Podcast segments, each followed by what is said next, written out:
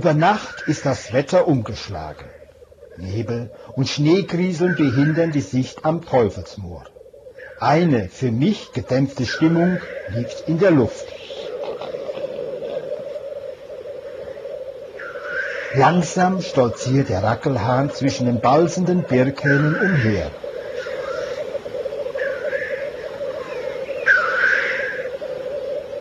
Etwas zu übermütig balzen die zwei kleinen Hähne in der Nähe des Bastardes herum. Der vordere Hahn ist besonders mutig und das Unheil nimmt seinen Lauf. Blitzschnell hat der Rackelhahn den Birkhahn erwischt. Was sich vor unseren Augen nun abspielt, ist schon sehr grausam. Mit seinen wuchtigen Flügeln zerschlägt er den Birkhahn. Eine Flucht ist ausweglos. Die starken Schwingen zerfetzen den kleinen Hahn und brechen ihm die Brustrippen.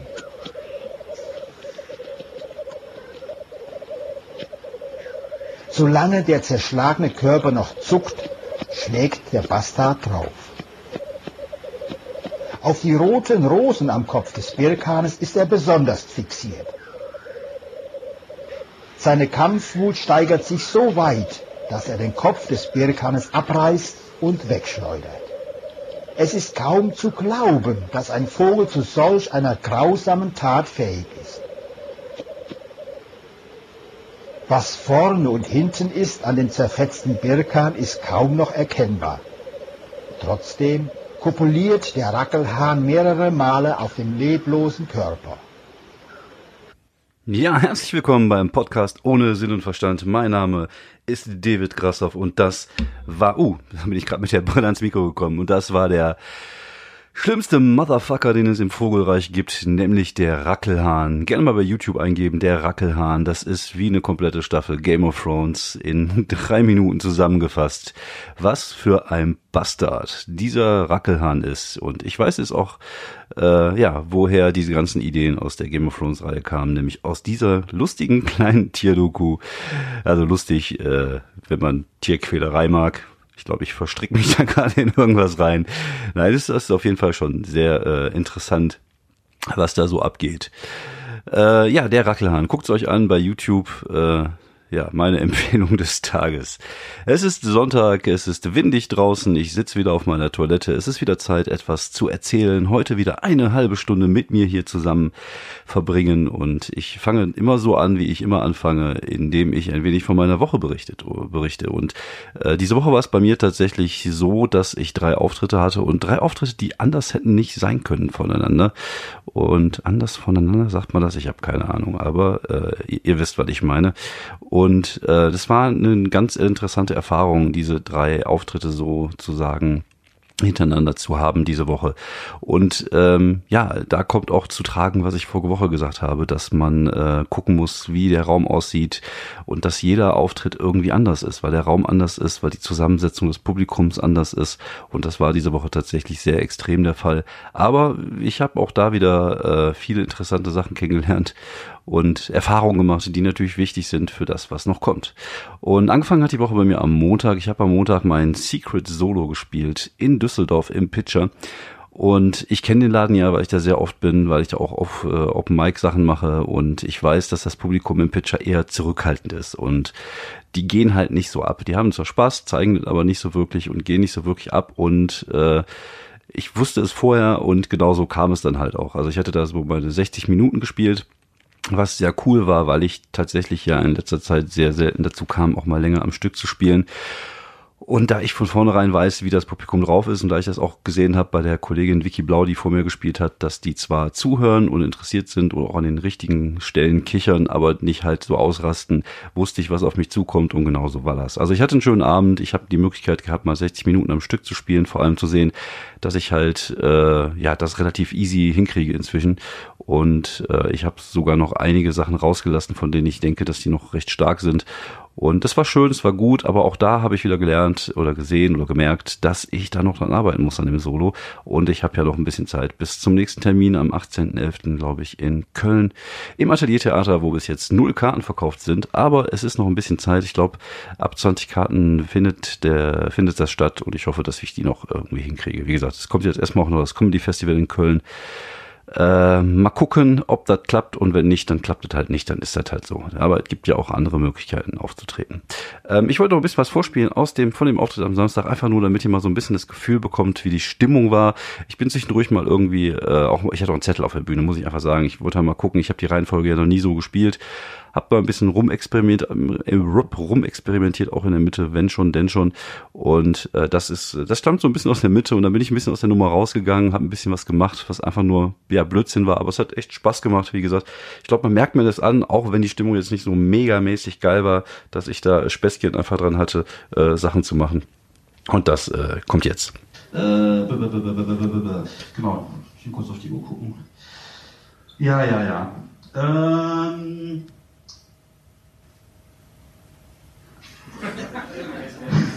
Es, ich finde, ähm, es gibt unter uns Comedians, wir haben manchmal echt beschissene Auftritte. Also hier ist alles noch okay. Nein, es äh, ist, ist okay. Es ist, ich finde es gemütlich hier, es ist ein bisschen familiär, es ist ein bisschen wie zum Anfassen. Wie gesagt, ist ja auch heute der große Sekretabend hier. Aber manchmal, manchmal hast du so, so, so, so Auftritte, wo gar nichts funktioniert, wo die Leute sich auch von vornherein hassen, wo du einfach, du spürst das auch. Das ist halt einfach so. Und wir haben unter uns Comedians immer so diesen Spruch so, ach, man muss auch mal Stille aushalten können. Aber ich kann euch sagen, die Stille auf der Bühne, es gibt keine schlimmere. Aber egal, ich, äh,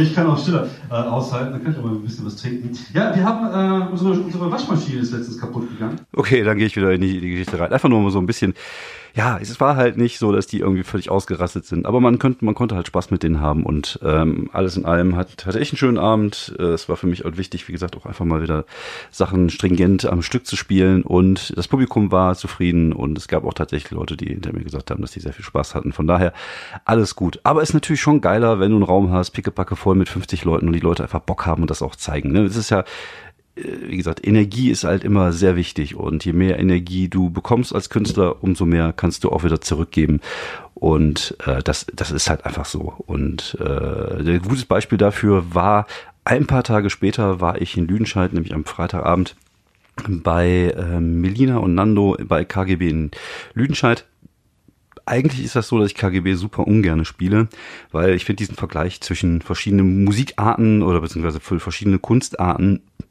und, und da ist ja, ist ja alles. Und ich finde diesen Vergleich irgendwie albern. Aber es hat sich irgendwie so ein bisschen einge, eingegroovt, dass es so etwas gibt. Und die hatte mich auch schon vor ein paar Monaten gefragt. Und da ich dann noch nicht so genau wusste, dass ja Oktober so voll wird, habe ich dann zugesagt. Und äh, letztlich gesehen habe ich es echt nicht bereut. Und äh, bei KGB, ich weiß nicht, ob ihr das Konzept kennt, das nennt sich Kunst gegen Bares, da kriegt jeder ein Schweinchen und man tritt auf und am Ende können die Leute dann halt Geld in das Schweinchen tun und der, der am meiste Geld am Ende bekommen hat, ist das Kapitalistenschwein der Woche. Und äh, unter uns Comedians haben wir auch immer diesen Satz, am Ende gewinnt immer der Musiker und genau so war das auch. Aber äh, nichtsdestotrotz war der Abend so richtig, richtig cool. Also ich hatte so 10 bis 15 Minuten irgendwo dazwischen. Ich glaube, ich bin, war so bei 12 Minuten, ein kleiner Raum. Es waren, glaube ich, so 50, 60 Leute in dem Raum. Ähm, Altersklasse eher so Ü30, aber auch ein paar Jüngere noch dabei. Und äh, ich habe ich hab sofort gemerkt, okay, hier geht was. Und dann habe ich richtig, richtig Gas gegeben. Die Leute haben richtig Gas gegeben und es hat auch super viel Spaß gemacht. Und es war wieder so ein, so ein Auftritt, wo du am Ende bemerkt hast, okay, da hast du jetzt gerade ordentlich abgerissen und äh, ja, war halt einfach cool, war einfach schön, äh, dieses Gefühl zu haben und und äh, einfach ein Publikum zu haben, was mitgegangen ist, was an den richtigen Stellen gelacht hat und wo man auch mal hier und da mal rausgehen konnte aus der Nummer, irgendwas mit den Leuten machen konnte. Und es war einfach ein gelungener Auftritt und die Leute hatten richtig Spaß, wie ich dann nach dem Auftritt mitbekommen habe. Und am Ende hat der Musiker gewonnen, wie immer. Also er, er war auch ein richtig, richtig guter äh, Gitarrenspieler. Er kam auch da aus der Ecke und ist dann auch noch eingesprungen, weil irgendwie ein anderer Kollege nicht da war. Aber wie gesagt, das ist äh, Wumpe. Ich hatte ordentlich Kohle in meinem Schweinchen Also ich kann ja mal erzählen, ich glaube, das äh, war bis jetzt so, dass das äh, meiste, was ich hier hatte, ich glaube, es waren über 100 Euro. Und äh, ich hatte mal einen Auftritt in Essen, das weiß ich noch. Das ist aber so vier, viereinhalb Jahre her, würde ich sagen. Also zu der Zeit, wo ich gerade angefangen habe mit Stand-up.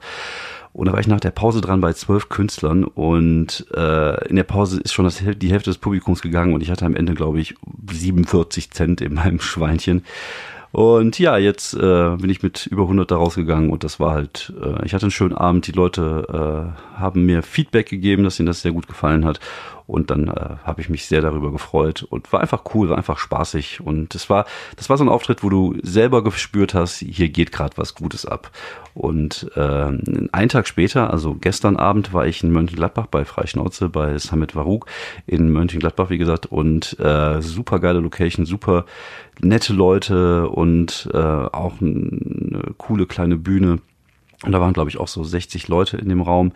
Und ähm, da war komplett anderes Publikum. Das Publikum war eher, äh, ich sag mal, diverser, so sowohl in in, in äh, Ethnie wie in, äh, in im Alter, wobei eigentlich tendenziell eher so Ü30. Also mein das komplette Gegenteil meiner Zielgruppe. Also meine Zielgruppe bewegt sich tatsächlich eher so Ü30 äh, inzwischen wo ich halt weiß, dass die zumindest irgendwie so einen Teil meiner Lebenswelt teilen. Das ist halt einfach wichtig. Ne? Das ist halt, wenn man Comedy macht, man hat natürlich immer so seine Zielgruppe vor Augen und äh, die Zielgruppe entspricht oft halt so ein, die, der, der eigenen Lebenswelt, die man hat. Und das war halt, wie gesagt, äh, ein großer äh, Ausländeranteil war da, was einfach super cool war, weil es einfach ein schönes Gefühl war. Es war alles irgendwie total nett. Aber es ist halt einfach nicht meine Zielgruppe, weil ich halt keine Ethnokomödie mache und äh, deren Lebenswelt in vielen Sachen einfach nicht treffe. Auf der anderen Seite natürlich gibt es so Themen, Überschneidungen wie Kinder oder was auch immer, oder wenn ich erzähle, dass ich laufen gehe und dabei erbärmlich aussehe. Das wird natürlich denen auch passieren. Also ich habe natürlich versucht, die Themen dementsprechend äh, auszusuchen. Ich habe gemerkt, diese Themen, so 80er Jahre, habe ich mal kurz reingemacht, bin dann sofort wieder aus der Nummer rausgegangen, weil ich gemerkt habe, da sind einfach viel zu jung. Die wissen nicht, dass man früher äh, keine Ahnung, Musik auf dem Kassettenrekorder aus dem Radio aufgenommen hat und solche Geschichten. Das war dann halt schwierig und habe dann halt was komplett anderes gespielt. Meine erste Malnummer, wo ich von meinem ersten Mal erzähle, das war ein bisschen pimmeliger. Das mochten die ganz gerne. Und äh, ja, da muss ich halt tatsächlich einfach mein Programm in dem auf der Bühne halt anpassen. Habe nicht das gemacht, was ich am Tag vorher gemacht habe, womit ich abgerissen habe, sondern was komplett, äh, was nicht komplett anderes, aber habe halt äh, dieses komplette über das Älterwerden nicht so komplett gespielt, dieses 80er Jahre nicht komplett gespielt, sondern äh, viele Sachen einfach rausgelassen, wo ich wusste, okay, das äh, passt jetzt gerade nicht. Und ähm, da, ich hatte das Gefühl, das war okay, aber es war nicht geil. Und ähm, erstaunlicherweise saß meine Frau im Publikum, also nicht erstaunlicherweise saß sie da, also ich wusste schon, dass sie da saß. Ich hatte sie ja mitgebracht. Und äh, sie saß im Publikum und sagte, das wäre super angekommen, die Leute hätten sich beämmelt. Aber ich habe das nicht so gespürt in dem Augenblick, weil ich keine Ahnung, warum das so ist. Also manchmal ist die Wahrnehmung auf der Bühne komplett anders als die, die man im Publikum wahrnimmt. Und also für mich war der Auftritt okay, aber ich habe auch von verschiedenen Stellen gehört, dass es wohl super angekommen sei.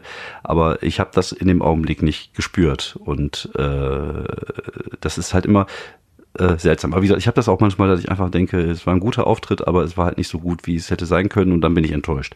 Was eigentlich blödsinnig ist, weil man macht das, was man macht, man versucht immer Gas zu geben, man versucht immer das Beste zu machen. Wie gesagt, ich passe mich ja sogar inzwischen an, an das Publikum und versuche dann äh, Sachen zu machen, wo die vielleicht auch besser nachvollziehen können oder die sie besser nachvollziehen können. Aber trotzdem ähm, gehe ich manchmal nach so einem Auftritt mit einem, hm, okay, es war jetzt nicht geil, aber es war jetzt auch nicht schlecht Gefühl raus. Aber ich glaube, das, auch das habe ich glaube ich schon das eine oder andere Mal erzählt. Vielleicht ist es einfach auch wichtig, einfach um besser zu werden, damit man, äh, ja, seinen Anspruch so ein bisschen, bisschen hochschraubt. Und äh, ja, das ist halt tatsächlich so. Also jetzt, äh, gesagt, der, zum Beispiel Kollege Bora war in der ersten, ersten Halbzeit dran, hat natürlich sein, sein Material gemacht, wo er erzählt, dass er jetzt seit vier Jahren Deutsch ist. Das ist natürlich super angekommen, weil dann halt diese, diese, diese Perspektive, dieser Lebenswechsel, äh, dieser Lebens diese Lebenswelt halt sich gespiegelt hat bei vielen Leuten im Publikum. Und äh, was aber recht lustig war, weil in der ersten Halbzeit war in der ersten in der ersten Halbzeit also in der ersten vor der Pause war irgendwie Khalid und äh, und Bora also war die Kanackenhälfte und in der zweiten war dann die Allmann-Hälfte, weil irgendwie ich war war dann war äh, Johannes Steuding da und Tobias Born. Und das war halt ganz witzig, weil es halt irgendwie ja so die Kanak-Hälfte und die Allmann-Hälfte war. Und äh, ja alles in allem war es aber auch ein schöner Abend Und äh, ah, es war äh, keine Ahnung, ich bin gerade, ich bin gerade hängen geblieben. Es war ein schöner Abend und äh, ich freue mich auf äh, weitere Auftritte, weil wie gesagt die Location einfach nett ist und komme gerne wieder. Vielleicht nicht mit 80er Jahre Material. Woran ich gerade wieder mäßig arbeite. Mäßig ist äh, bei mir gemeint, dass ich äh, im Kopf arbeite. Also ich arbeite, denke mäßig darüber nach, weil ich im Moment eh viele Sachen vor mir habe, wo ich genau weiß, ich muss jetzt ähm, ja eigentlich safe spielen. Das heißt, ich habe jetzt irgendwie diese zwei Touren oder drei Touren vor mir. Ich habe jetzt einmal Gandersheim, Gronau und Einbeck vor mir, wo ich gebucht worden bin für eine Mixed Show. Da werde ich safe spielen. Ich bin beim Quatschclub in Berlin und in Hamburg oder andersrum in Hamburg und in Berlin. Da muss ich safe spielen. Das heißt, da kann ich mich einfach auf das verlassen, was ich habe. Ich habe jetzt auch keine Termine zum Testen nächste Woche. Vielleicht morgen Abend noch mal nach Düsseldorf mal gucken. Aber irgendwie können die mich wahrscheinlich auch nicht mehr sehen. Und ich habe auch momentan, wie gesagt, das durch, dass ich nur mäßig an neuem Material arbeite. Also mäßig bis gar nicht. Äh, nicht so wirklich viele neue Sachen. Aber ich habe tatsächlich äh, wieder so ein paar Ideen. Ich sammle momentan einfach nur Themen wo ich genau weiß, da kann ich was machen. Ich würde ja gerne dieses ähm, Elternmaterial und dieses 80er-Material noch so ein bisschen in die Länge strecken und habe hab jetzt mir mental Notizen gemacht. Ich habe auch tatsächlich mental darüber nachgedacht, dass ich schriftliche Notizen machen könnte, habe es aber bis jetzt noch nicht gemacht, sondern tatsächlich einfach nur so ein paar Themen im, im Hinterkopf, wo ich denke, da kann man vielleicht noch so ein bisschen drauf eingehen. Ähm, so, äh, keine Ahnung, Tschernobyl, äh, dann Thema Telefon, wobei das ist auch schon so ausgelutscht. So dieses so, äh, früher musste ich zu Hause sein, wenn jemand angerufen hat, weil sonst hat er mich nicht erreicht oder oder diese, diese komplette Themenpalette ist eigentlich auch schon ausgelutscht. Also ich, äh, ja, Themen aus den 80ern gerne, aber es muss halt schon irgendwie wieder was, was Neueres sein oder mal einfach eine andere Perspektive, ein anderer Gedankengang, wo ich das, äh, was ich halt noch nicht 20.000 Mal gehört habe und deswegen bin ich da immer ein bisschen äh, ja perfektionistisch, perfektionistisch, dass ich irgendwie denke, wenn ich schon so ein Thema angehe, dann muss es halt eine komplett neue Perspektive haben. Was ich hatte einen lustigen Gedanken jetzt, ähm, wo ich äh, darüber nachgedacht habe, ähm, so diese Sachen, die man früher an seinem Vater uncool fand, dass man die jetzt auch selber übernimmt, wäre noch so eine, so eine, so eine Idee, wie zum Beispiel, dass man früher, keine Ahnung, so mit 14, 15 mit dem Vater im Auto gesessen hat und der Vater wie seine Musik von früher gespielt hat. So, ja, guck mal hier, das ist Peter Maffei und über sieben Brücken musst du gehen und das dann cool fand. Und bei mir ist es halt dann, oh, hör mal hier, Rage Against the Machine, Killing in the Name of, düdüp, düdüp. das ist halt völlig uncool, wenn der Vater dann anfängt, Killing in the Name of in seinem Auto zu, zu singen. Mal gucken, also wie gesagt, da sind so ein paar Ideen, die ich habe. Und wie gesagt, es gibt halt auch in diese 80er-Palette, muss ich halt schauen. Wie gesagt, ich möchte gerne diesen, diesen Bereich beackern, einfach weil das auch so meine Zeit ist. Aber ich will halt nicht in diese Klischees reinfallen, sondern ich will halt, wenn ich ein Thema beacker, immer meine persönliche Perspektive oder eine persönliche Erfahrung mit reinbringen. Das heißt, keine Ahnung, wenn ich, wenn ich über äh, Videospiele rede, dann spiele ich, dann rede ich über die Videospiele, die ich auch wirklich gespielt habe und die Erfahrung, die ich selber gemacht habe. Also es ist halt für mich immer wichtig, es geht nicht einfach nur darum, einfach zu sagen, ey, kennt ihr hier äh, die Gummibärenbande oder kennt ihr hier The Fraggles und so, ne? Ah, geil, ne, Fraggles, also ich singe jetzt das Lied der Fraggles, sondern ich will immer, dass es irgendwie einen persönlichen Touch hat. Ich will immer, dass es irgendwie, äh, ja, irgendwas mit mir zu tun hat und dieses irgendwie so eine ehrliche Aussage, eine authentische Aussage hat. Und ich glaube, das ist halt der Weg, äh, den, den, den ich so ein bisschen sehe für das Material, dass man halt nicht äh, in, in diese in diese diese Falle tappt, dass man plötzlich einfach nur noch so Klischees aufzählt. Und das ist halt das, was ich halt nicht will. Und das ist halt immer gefährlich, weil du hast halt so, wie gesagt, gerade wenn man äh, eine gewisse Lebenswelt hat, die man mit vielen anderen teilt, ist es natürlich so, dass es da Erfahrungen gibt, die die jeder irgendwo gemacht hat und äh, es ist halt, es wäre halt einfach, die Themen so zu nehmen, sie aufzulisten und vielleicht noch ein, zwei billige Gags einfach zu den Themen zu machen, weil das andere irgendwie vielleicht auch kennen. Das wäre mir aber einfach viel zu einfach. Also wie gesagt, ich will halt einfach diesen eigenen Einsatz haben und eine eigene Idee, eine eigene Perspektive zu, zu der Thematik jeweils. Und deswegen sammle ich jetzt erst einmal so ein paar Ideen, ein paar Thematiken und denke mir, worüber kann man, kann man Witze machen, wo kann man es mit einbauen? So Sachen, die ich halt selber irgendwie hatte oder die ich erlebt hatte. Ich hatte zum Beispiel mal so eine Taschenrechneruhr in den 80ern und das waren sogar so ein, da war sogar so ein LCD-Videospiel drin. Vielleicht mache ich daraus irgendwas, was äh, bei mir teilweise ein bisschen schwierig ist, weil ich natürlich zwar äh, in vielen Sachen die ähnliche Lebenswelt hat wie die Leute hier in Deutschland, aber ich habe ja von 1981 bis 89 in Frankreich gelebt und da gibt's natürlich Überschneidungen, wie zum Beispiel bei uns gab's auch die Benny Hill Show, aber es gibt natürlich Sachen, die anders sind. Aber ich muss natürlich schon gucken, dass ich das so mache, so verpacke, dass äh, die Leute das trotzdem nachvollziehen können und äh, ja, wie, wie ich dann dieses Thema angehe, ohne jetzt eher so auf die Gemeinsamkeiten äh, gehe als auf die Verschiedenheiten, die wir dann hatten. Wir hatten halt in Frankreich natürlich auch andere Sachen. In den 80ern zum Beispiel bin ich halt schon als Kind mit diesen ganzen Manga-Sachen aufgewachsen. Wir haben schon äh, damals irgendwie Cobra geguckt oder hier äh, Dragon Ball gab's, als ich Kind war. In Frankreich lief Dragon Ball im, im Frank französischen Fernsehen. Und ich bin auch, auch viel früher schon mit Comics in, in Kontakt gekommen, als es hier wahrscheinlich in Deutschland gewesen wäre weil die Kultur da halt eine ganz andere war und die schon offener für solche Sachen waren. Also ich glaube, Mangas kamen hier tatsächlich eher so Ende der 80er, Anfang der 90er, wo ich schon wieder so aus dem Alter raus war.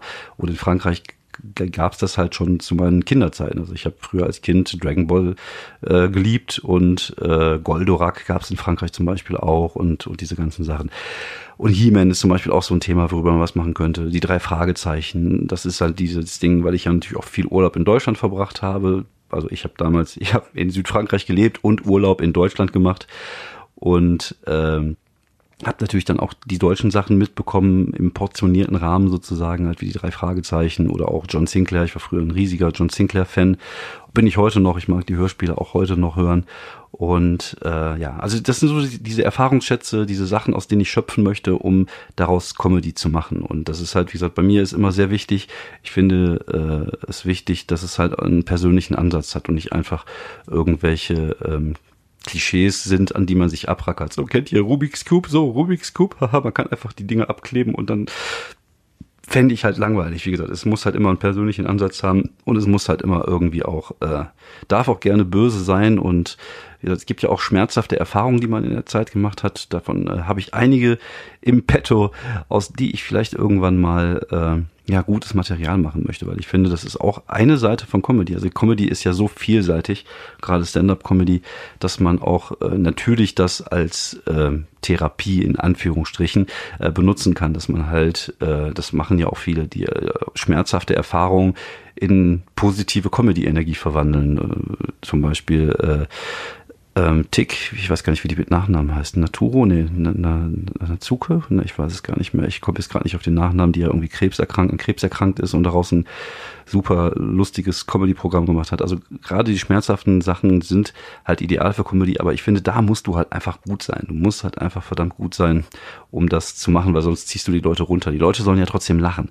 Du, du willst den Leuten ja einen schönen Abend machen, die Leute wollen irgendwo lachen, wenn die zu einer Show kommen und nicht irgendwie äh, weinend äh, rausgehen, sondern du musst halt schon, du kannst sie zum Nachdenken bringen. Und äh, aber dein Job ist es halt, sie einfach zu unterhalten und sie auch lustig zu unterhalten. Dafür bist du halt Comedian. Und wenn du es kannst mit einer Message, wenn du es kannst mit traurigen äh, Geschichten wie äh, zum Beispiel Oswald Patton in seinem ähm, Solo Annihilation, glaube ich, heißt das, wo er über den Tod seiner äh, seiner Frau berichtet und äh, wie seine Tochter damit umgegangen ist. Unglaublich traurig, aber er hat es halt unglaublich witzig hingekriegt, das zu, zu erzählen. Und das ist aber halt wiederum ganz großes Kino. Der Typ hat halt irgendwie 30 Jahre Erfahrung oder 20 Jahre Erfahrung. Und da musst du halt, wie wenn du schwierige Themen beackerst, einfach verdammt gut sein, um das lustig auf die Bühne zu kriegen, ohne die Leute runterzuziehen. Und ja, also wie gesagt, es, sollte nicht nur Therapie sein, Comedy, aber es hat halt durchaus auch äh, ja einen Therapie, therapeutischen Sinn und Zweck irgendwie. Und das ist halt, ne, meistens sind halt auch die Scheißgeschichten, die die äh, die lustig sind und den, aus denen man halt was was Witziges machen kann. Und äh, ich mag ja generell eher auch so diesen diesen Humor über sich selber, über sein eigenes Versagen. Sei es, man irgendwie keine Ahnung, plötzlich 20 Euro äh, bezahlen muss, weil man sein Parkticket zwischen Parkautomat und Auto irgendwie verloren hatte oder einfach im Automaten hat stecken lassen. Man war 30 Minuten einkaufen, muss 20 Euro bezahlen, weil ja das Parkticket plötzlich weg sind. So Sachen, die einfach ärgerlich sind und die kann man dann halt versuchen in, in lustigen Geschichten irgendwie umzumünzen, auf die Bühne zu bringen. Und das mache ich halt super gerne. Und äh, ja, jetzt momentan sammle ich halt, wie gesagt, Material über die 80er und versuche so ein bisschen in mich reinzuhorchen, was man so früher erlebt hat. Wobei das mit der Erinnerung, finde ich sowieso, ist halt total seltsam. Also es ist halt sehr oft äh, habe ich Dinge einfach vergessen, dann fallen die mir plötzlich wieder ein und ich mir so, okay, das habe ich tatsächlich mal gemacht. Man ist ja, man ist ja jetzt auch nicht so, dass man ähm, gezielt in seinem Gehirn rumwühlt nach irgendwelchen alten Erlebnissen oder alten Geschichten, sondern irgendwann verblasst das Zeug halt. Ich finde es auch zum Beispiel super faszinierend, dass man äh, oder was so die Zeit ist, an die man sich maximal zurückerinnern kann. Also ich kann mich sehr wenig nur an so vor, bevor ich sechs war, sieben war, erinnern. Also meine Erinnerung ist halt viel natürlich mit Frankreich verknüpft. Ich bin halt mit acht rübergegangen. Ich kann mich vorher noch so ein paar Sachen erinnern. Fußballspielen, wo wir gewohnt haben und, und so. Man hat so einzelne Bilder im Kopf aber es ist halt ein, du, du weißt auch manchmal gar nicht, ob diese Sachen tatsächlich wahr waren oder existiert haben und so. Ich finde, das ist, Erinnerung ist echt eine, eine, eine Bitch. Ich habe auch viel gekifft, glaube ich, mit 20 bis 25. da ist sicherlich auch noch ein bisschen was kaputt gegangen. Ähm, aber manchmal sitze ich irgendwo und denke mir so, oh fuck, das ist mir tatsächlich mal passiert oder fuck, das habe ich tatsächlich mal gemacht. Und äh, vielleicht muss man sich aktiv tatsächlich mal äh, damit beschäftigen, sich zu erinnern und sein Gedächtnis mal wieder so ein bisschen äh, ja da reinzukramen, um mal zu gucken, was man rausholen kann. Das ist natürlich für mich als Comedian ein cooles Werkzeug, wenn man da in der Lage ist, solche Sachen da rauszuholen. Manche Sachen lässt man, glaube ich, einfach auch in der Schublade drinne. Das ist auch besser für alle Beteiligten. Aber es gibt da sicherlich das ein oder andere, was man halt noch rausholen kann. Und äh, ja, damit bin ich beschäftigt. Das ist halt für mich dann arbeiten an Stand-up, sondern ich bin ja wie gesagt keiner, der, der sich hinsetzt und anfängt am Material zu schreiben, sondern bei mir entstehen immer so kleine Klumpen und dann versuche ich mehrere Klumpen zusammenzupacken und dann daraus einen größeren Klumpen zu machen.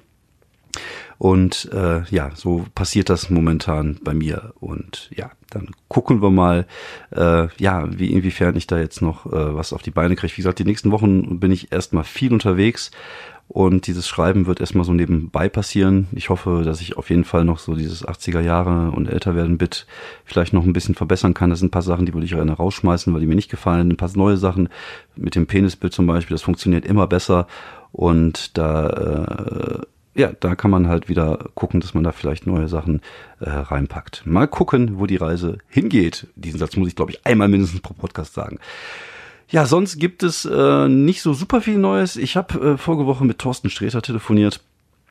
Ähm, wir kennen uns ja von, von früher und äh, er hat mich gefragt, weil ich auf Twitter gejammert habe, ich jammere halt sehr viel auf Twitter, äh, weil ich halt so eine bekackte Reichweite hatte. Das hat mich halt geärgert, dass halt noch null Karten für Köln verkauft waren und das habe ich dann irgendwie so bei, äh, bei Twitter mal getwittert, dass mir das ärgert, dass ich keine Reichweite habe und die Leute nicht erreiche.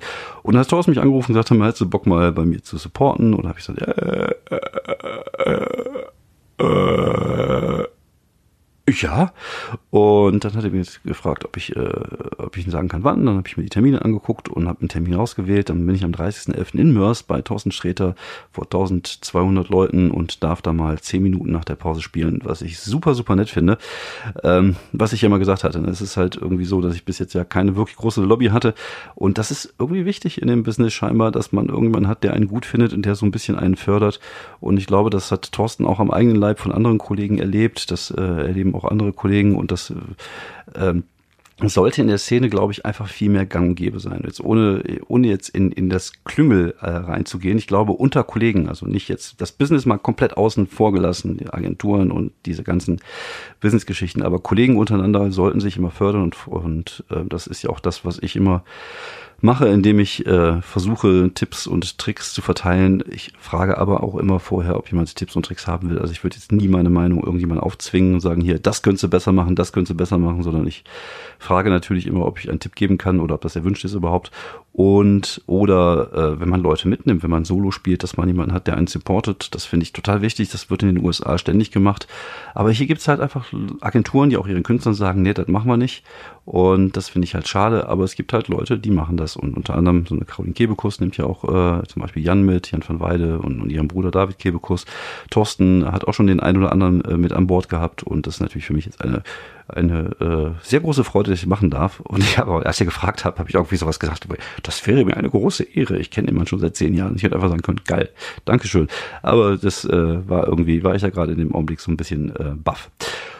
Gut, äh, aber auf jeden Fall freue ich mich darauf. Ich glaube auch tatsächlich, dass äh, Thorstens Publikum mit meinem Humor was anfangen kann. Ich würde natürlich da äh, das starke Zeug spielen und ich glaube, einfach von der Altersstruktur her ist es genau mein Ding und es kann gut funktionieren, aber ich muss zugeben, mir geht jetzt schon der Kackstift, wenn ich dran denke. Also ich habe jetzt schon äh, jetzt schon Panikattacken. Uh, Entschuldigung, ich habe jetzt schon Panikattacken. Ich muss mal kurz auf die Uhr gucken. Oh, 29. Ich habe jetzt schon Panikattacken. Ich wieder das jetzt zum vierten Mal. Ich habe jetzt schon Panikattacken, wenn ich daran denke, dass das irgendwann passieren wird. Aber vorher kommen viele, viele coole andere Sachen. Ich kann mich so lange ablenken. Wie gesagt, ich bin demnächst bei Nightwatch in Wuppertal, was sehr geil ist. Äh, Quatschclub in Berlin mit äh, unter anderem Markus Barth und Don Clark und Martin de Waal. Das wird schon ziemlich cool, wobei ich glaube, Martin gar nicht mehr dabei ist. Aber mit äh, Don Clark und Markus Barth, beide hervorragende, grandiose Kollegen sind.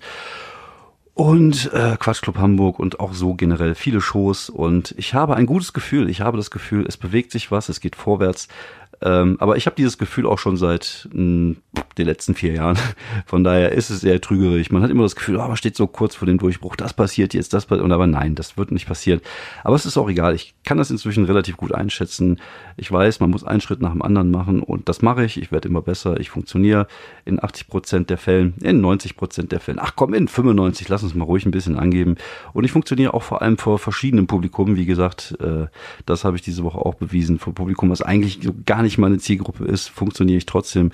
Und das ist, glaube ich, schon mal ein Zeichen dafür, dass äh, es jetzt aufwärts geht und äh, ja, ich freue mich auf die Dinge, die da jetzt kommen. Ich freue mich darauf, nächste Woche wieder hier sitzen zu können und Bullshit zu labern und wenn ihr mir zuhört, umso besser. Ich wünsche euch beiden alles äh, ein schönes Restwochenende und eine schöne Restwoche. Und auch hier wieder die, die, die Ansage, wenn ihr Fragen habt, wenn ihr Themen habt, über die ich mal sprechen könnte, schickt mir einfach eine Nachricht, schickt mir einfach einen Tweet, schickt mir einfach einen Brief, eine Postkarte, eine Brieftaube oder von mir aus auch einen Raben. Ihr macht das schon. Vielen Dank fürs Zuhören. Das war euer David Grassoff und äh, schöne Grüße vom Rackelhahn.